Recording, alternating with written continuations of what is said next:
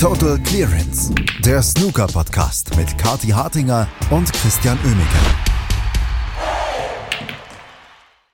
Die Viertelfinals der UK Championship stehen fest. Wir kennen alle acht Spieler und der gestrige Tag fühlte sich so ein bisschen an, und damit wird man den Matches wahrscheinlich gar nicht so richtig gerecht, wie ein Tag zum Durchatmen.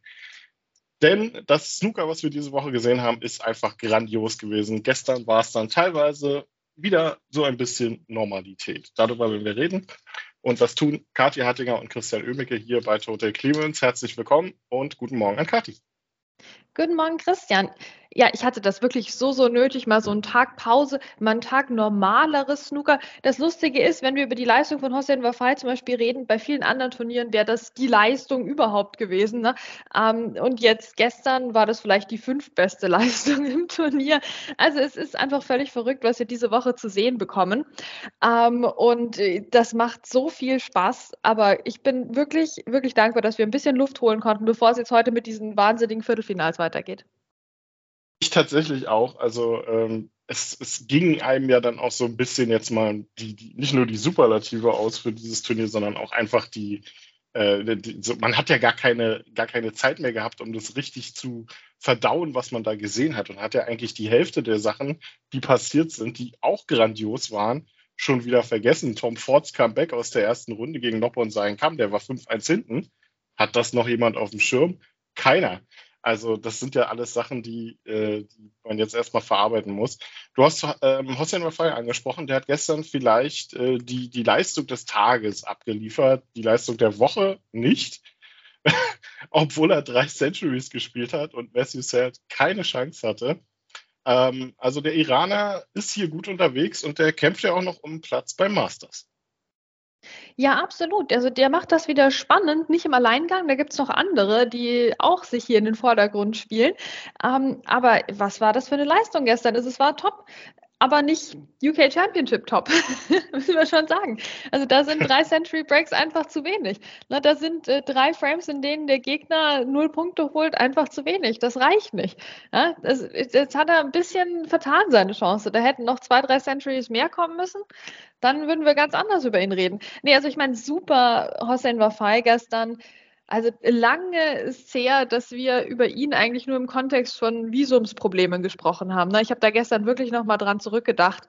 Ähm, und ich ehrlicherweise hatte den dann in den wenigen Turnieren, in denen er mal gespielt hat, nicht wirklich verfolgt und habe mich dann immer gefragt, ne, was, also was, was passiert hier eigentlich? Ne, immer, immer dieser Typ, der dann äh, nie spielt. Also was, was, was soll denn das hier, diese Situation? Und ja, also Respekt davor, wie er nicht aufgegeben hat und sich reingespielt hat und allen Visumsproblemen getrotzt hat.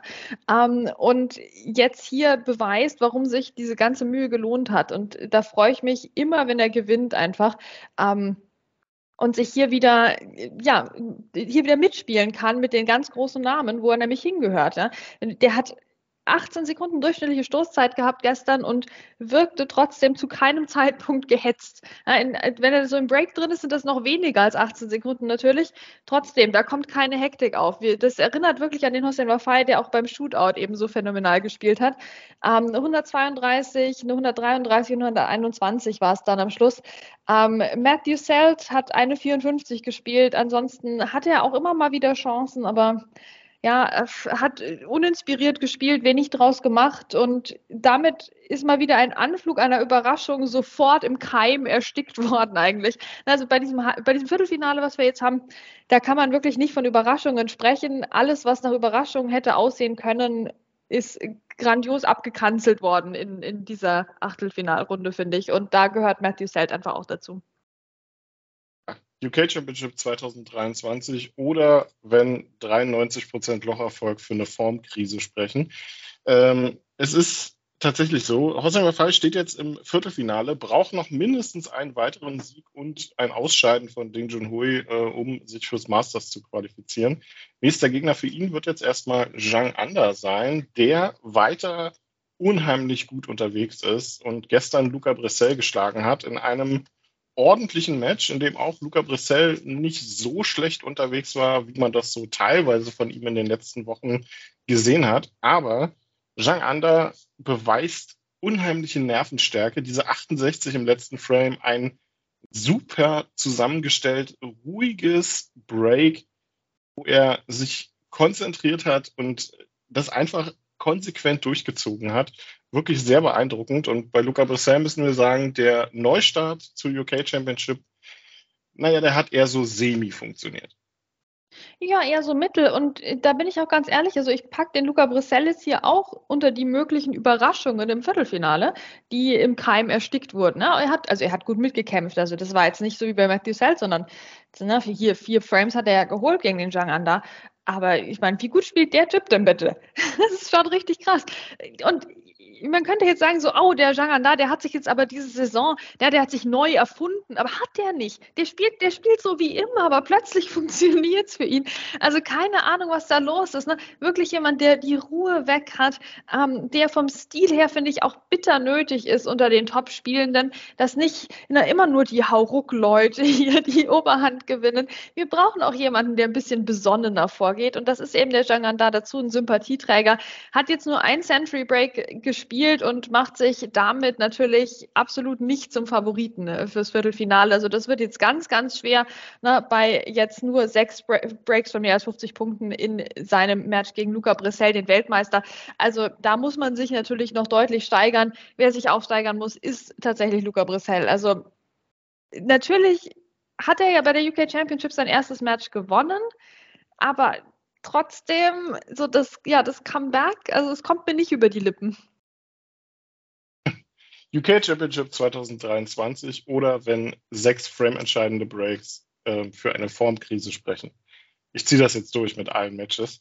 Mal sehen, ob mir zu einem was einfällt. So. Also Hossein Mafai und Zhang Anda stehen im Viertelfinale und auch im Viertelfinale steht Zhu Lang. Ähm, und das ist äh, gemessen an den Ranglistenpositionen ja dann die größte Überraschung, obwohl auch das ja jetzt nicht äh, wirklich aus dem Nichts kam. Nach dem überragenden Match gegen Neil Robertson hat er gestern eher, naja, sagen wir mal, solide gespielt, ohne jetzt wirklich zu glänzen. Aber was wir einfach sagen müssen, ist, John Higgins hat nicht mehr die Energie für eine ganze Turnierwoche. Oh, das tut so weh. Kann man nicht sagen, John Higgins hat aktuell nicht die Energie für eine ganze Turnierwoche. Vielleicht. Ja, aber also äh, ich, ich, finde, es zieht sich schon durch bei ihm. Ne? Also wenn man jetzt sich sein, seine letzten zwei Saisons anguckt, Viertelfinals sind dabei, Halbfinals sind dabei. Ähm, ist klar, es reicht noch für die Championship League, für die reicht es immer. Äh, die gewinnt er ja quasi jedes Jahr. Aber ansonsten, Achtelfinale, Viertelfinale, Halbfinale, ist er durchaus immer mal wieder dabei. Aber ähm, man hat irgendwie das Gefühl, irgendwann kommt dieses eine John Higgins Match, wo er dann eben nur seine 80 bis 85 Prozent Locherfolg hat und irgendwie das nicht mehr durchziehen kann.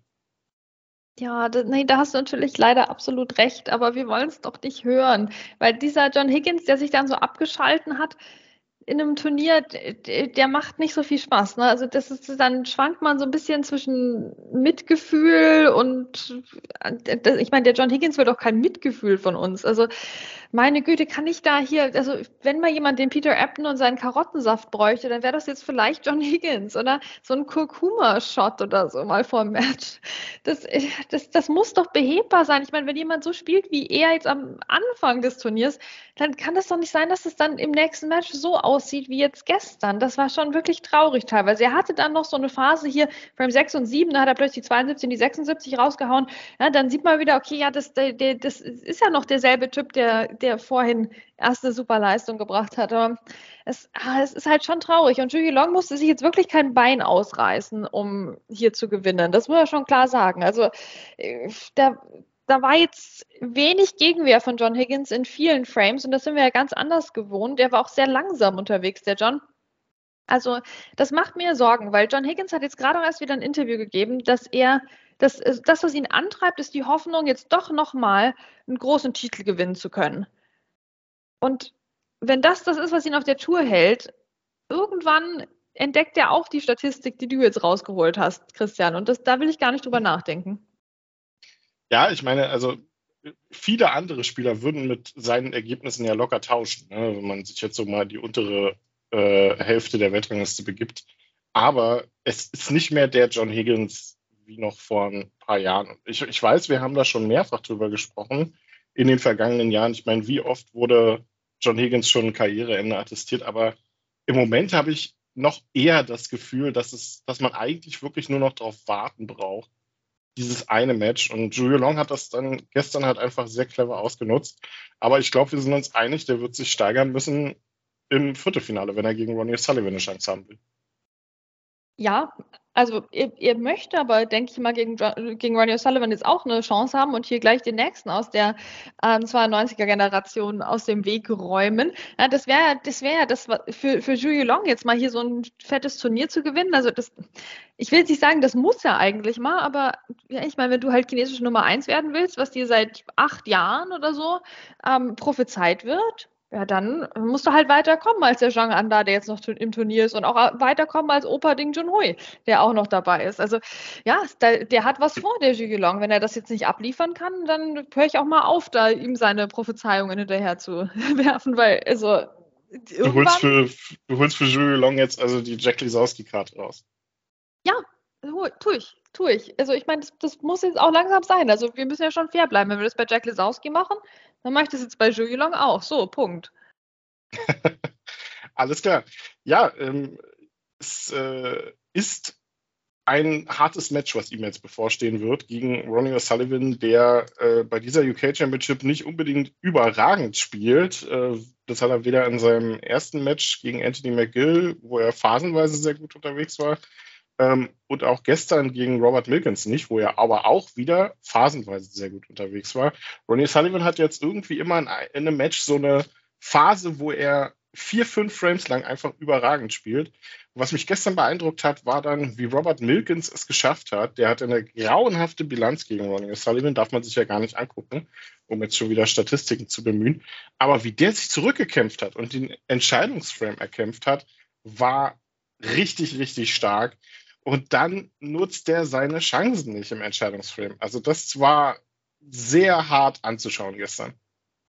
Ja, ich habe mich wirklich gekrümmt vor meinem iPad in diesem Entscheidungsframe. Das hat mir im Herzen wehgetan.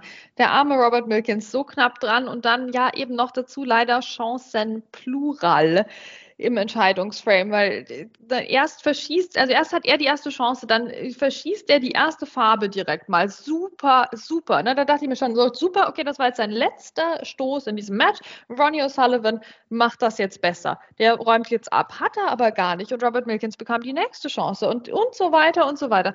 Also Ah, das, Mann, das hat ja das ganze Match über besser gemacht als im Entscheidungsframe. So schade, so, so schade. Ich möchte kurz, aber, also ich meine, wir hatten ähm, eine 142 von Ronnie O'Sullivan, da braucht man auch wirklich nicht, nicht meckern, aber es war ähm, schön anzusehen. Ansonsten kein Century Break von Ronnie, aber noch eins von Robert Milkins, die 120 in Frame 9, als er schon wirklich mit dem Rücken zur Wand stand. Also das war das war ganz große Snookerkunst. Da bin ich schon ein bisschen stolz auf den, auf den Robert Milkins. Da, da hat er sich an, an seine Wurzeln hat er zurückgedacht und hat sich besonnen und ähm, hat eine 120 gespielt. Sehr, sehr schön. Aber insbesondere fand ich ähm, sehr interessant den, den siebten Frame, ähm, wo Robert Milkins ein Einsteiger lochte, dann keine Fortsetzung gut hinbekommen hat und dann Ronnie O'Sullivan den Einsteiger gelocht hat. Und auch da dachte ich, endlich wieder eine Entscheidungsframe. Okay, ja, der Frame ist jetzt weg. Ronnie O'Sullivan hat den Einsteiger gelocht. Nee, Ronnie O'Sullivan verschießt dann blau, glaube ich, war es. Ähm, und Robert Milkins ist dann wirklich mal aufgewacht und hat die 91 direkt daraus gespielt und sich den Frame geholt. Also das war so ein, so ein Grundstein für ihn auch dran zu bleiben, nachdem er den sechsten Frame so bitter nach einer 52 noch verloren hatte. Ähm, und das war beeindruckend. Ich fand das wirklich beeindruckend. Da vergibst du eine Chance in einem Frame gegen Ronnie, denkst, der Frame ist weg. Ronnie vergibt selbst und dann zack, machst du die 91 konzentriert. Aber das hat halt leider im Entscheidungsframe nicht geklappt. Das hätte er da machen müssen. Also, ah, so, so knapp, so knapp Robert Milkins, aber eine super Leistung. Ja, insgesamt natürlich, aber kann er sich jetzt halt ähm, nichts von kaufen. Und Ronnie Sullivan steht im Viertelfinale gegen Julio Long. Ähm, und wenn man sich das Viertelfinal-Line-Up jetzt für die UK Championship mal anguckt, also was sind das für Matches? Ding Junhui gegen Mark Williams, Mark Selby gegen Judd Trump, Ronnie O'Sullivan gegen Julio Long und Hossein Wafai gegen Zhang Anda. Also was ja auch ist, ne, wir haben diese Saison in den Weltranglistenturnieren ja durchaus viele, viele Überraschungen gehabt. Kann man ja nicht anders sagen. Ne? Wenn man jetzt so an die Viertelfinal- und Halbfinalteilnehmer der Turniere zurückdenkt, so Ashley Carty, European Masters, ähm, Hegu Kiang, Xiao Gudong, British Open, Martin O'Donnell, äh, Liu Hongyu, English Open, Wuisa Aaron Hill äh, bei den Wuhan Open, International Championship. Wer hat mit Zhang Anda und Tom Ford im Finale gerechnet? Ne? Aber bei der UK Championship, beim Triple Crown Turnier, sind die Top-Leute wieder unter sich im Viertelfinale. Da kristallisiert sich das dann schon irgendwie heraus. Ich meine, Julio Long ne, als Nummer 26 der Weltrangliste ist der am schwächsten platzierte Spieler. Ja, also das ist wirklich ganz klar die, die überraschungsfreie Turnierwoche eben. Ähm, die, die, gehören alle dahin. Es gibt jetzt wirklich niemand mehr, wo man sagen würde, wow, wie, wie ist denn die Person da gelandet? Nee, gar nicht. Ähm, das heißt, es müssen alle sich snookertechnisch bis unter die Zähne bewaffnen mit allem, was sie können auf dem Tisch, um da eine Chance zu haben. Also das muss jetzt eigentlich richtig, richtig gut werden ähm, von der Qualität her. Ich finde es interessant, dass es jetzt gerade so dass die Antithese ist zur bisherigen Saison. Ähm, weil das hatten wir doch vor ein paar Jahren auch schon mal, als dann plötzlich Zhao Jintong und Luca Brissell, ähm, damals noch nicht als Weltmeister, ähm, so gut waren bei der UK Championship und äh, da alles in Grund und Boden gespielt haben. Das war damals eine Saison, wo wir dachten, oh Gott, es ist ja immer nur Judd Trump hier ähm, und, und Konsorten unterwegs. Also wir brauchen endlich mal Überraschungen. Und da hat UK Championship abgeliefert. Jetzt haben wir diese Saison eine Saison der Überraschungen. Wir denken an Barry Hawkins auch mit dem Titel. Das ist vielleicht die allergrößte Überraschung von allen. Und jetzt haben wir die nicht-Überraschungs-UK Championship. Also ich glaube, daran sieht man auch, wie sehr man dieses Turnier braucht, weil es doch nochmal die Saison ausbalancieren kann, egal in welche Richtung. Absolut. Ähm, macht Riesenspaß. Ähm, noch kurz Blick äh, aufs Masters äh, Line-Up, was ja so halb feststeht. Das ist ja im Prinzip nur noch ein Platz, der äh, vielleicht zwei, je nachdem wie die Ergebnisse laufen, die vakant sind, je nachdem auch wer ähm, überhaupt fürs Masters meldet. Thorsten Wafai, wie gesagt, braucht mindestens das Halbfinale und ein Ausscheiden von Ding Junhui. Ähm, ansonsten braucht er mindestens das Finale. Zhou Long braucht den Titel, um noch ins Masters Lineup zu rutschen und alle anderen so ab. Barry Hawkins und darüber sind sicher dabei, aber alles, wie gesagt, pending ähm, on, äh, die on der Meldeliste Gottes Willen, was für ein Englisch hier, egal. Was äh, auf, der Meldeliste, auf der Meldeliste, äh, abhängig von der Meldeliste fürs Masters. So. Schauen wir auf die Viertelfinals voraus. Heute Nachmittag gibt es Ronnie O'Sullivan gegen Julio Long und Hossein Wafai gegen Zhang Anda. Verstehe, wer will übrigens. Ähm, und am Abend Ding Junhui gegen Mark Williams und Mark Selby gegen Judd Trump. Also den, den Spielplan, warum jetzt die, die gestern gespielt haben und nicht die, die vorgestern gespielt haben, heute Nachmittag spielen, muss man nicht wirklich nachvollziehen.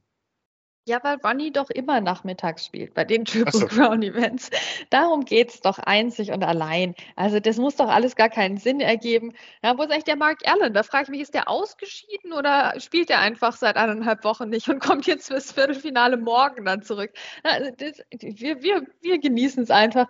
Ähm, ja, es ist, äh, ich, ich freue mich natürlich besonders auf Mark Selby gegen Judd Trump. Das ist immer eine sehr interessante Angelegenheit. Da bin ich mal ganz glaub, basic unterwegs. Alle, ich. Ja, genau. Ich wollte gerade sagen, das ist jetzt wirklich nichts Besonderes anderes. Es gibt halt auch keine Geheimtipps in diesem Viertelfinale. Christian, was soll ich Ihnen jetzt sagen? Okay, nämlich Hossein Wafai gegen Jean da. Das ist vielleicht das Einzige, oder? Also, ja, es sind halt nur Top-Leute dabei. Entschuldige bitte. Es sind nur Top-Leute dabei und das macht dieses Turnier ja auch so grandios diese Woche. Wir haben gestern einen Tag zum Durchatmen gehabt. Heute haben wir dann hoffentlich wieder wirklich grandiose Viertelfinals bei der UK Championship in York. Und wir werden natürlich über das Finalwochenende in York auch reden, hier bei Total Clearance. Bleibt also dran, hört uns weiter zu. Kathi und Chris sagen Tschüss, bis zum nächsten Mal. Total Clearance, der Snooker-Podcast mit Kathi Hartinger und Christian Oemeke. Wie baut man eine harmonische Beziehung zu seinem Hund auf? Puh, gar nicht so leicht. Und deshalb frage ich nach, wie es anderen Hundeeltern gelingt, beziehungsweise wie die daran arbeiten. Bei Iswas Dog reden wir dann drüber. Alle 14 Tage neu mit mir, Malte Asmus und unserer Expertin für eine harmonische Mensch-Hund-Beziehung, Melanie Lippisch. Iswas Dog? Mit Malte Asmus. Überall, wo es Podcasts gibt.